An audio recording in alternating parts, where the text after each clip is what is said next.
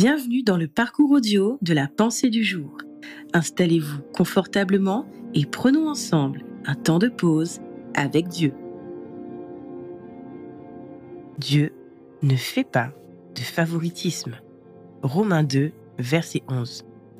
Quand j'étais enfant, le midi, à la sortie de l'école, j'avais pour habitude de raccompagner mes camarades devant chez eux pour le déjeuner et ensuite, je me rendais derrière le supermarché de notre quartier pour y faire les poubelles afin d'y trouver quelque chose à grignoter.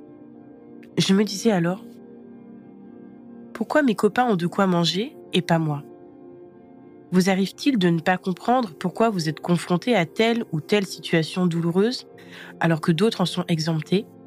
Pourquoi la vie semble sourire à plusieurs et pas à vous? Dieu vous fait-il passer au second plan?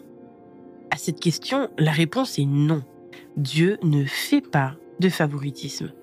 Par contre, il est souverain et ses choix diffèrent pour chacun. Enfant de Dieu, ne vivez pas dans la frustration. Acceptez de bon cœur votre vie en Christ. Réjouissez-vous de le connaître.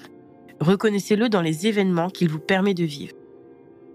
Aspirez à lui obéir, à lui plaire et remerciez-le pour toutes choses être dans la pleine volonté de notre Seigneur n'est-il pas source de paix pour notre âme?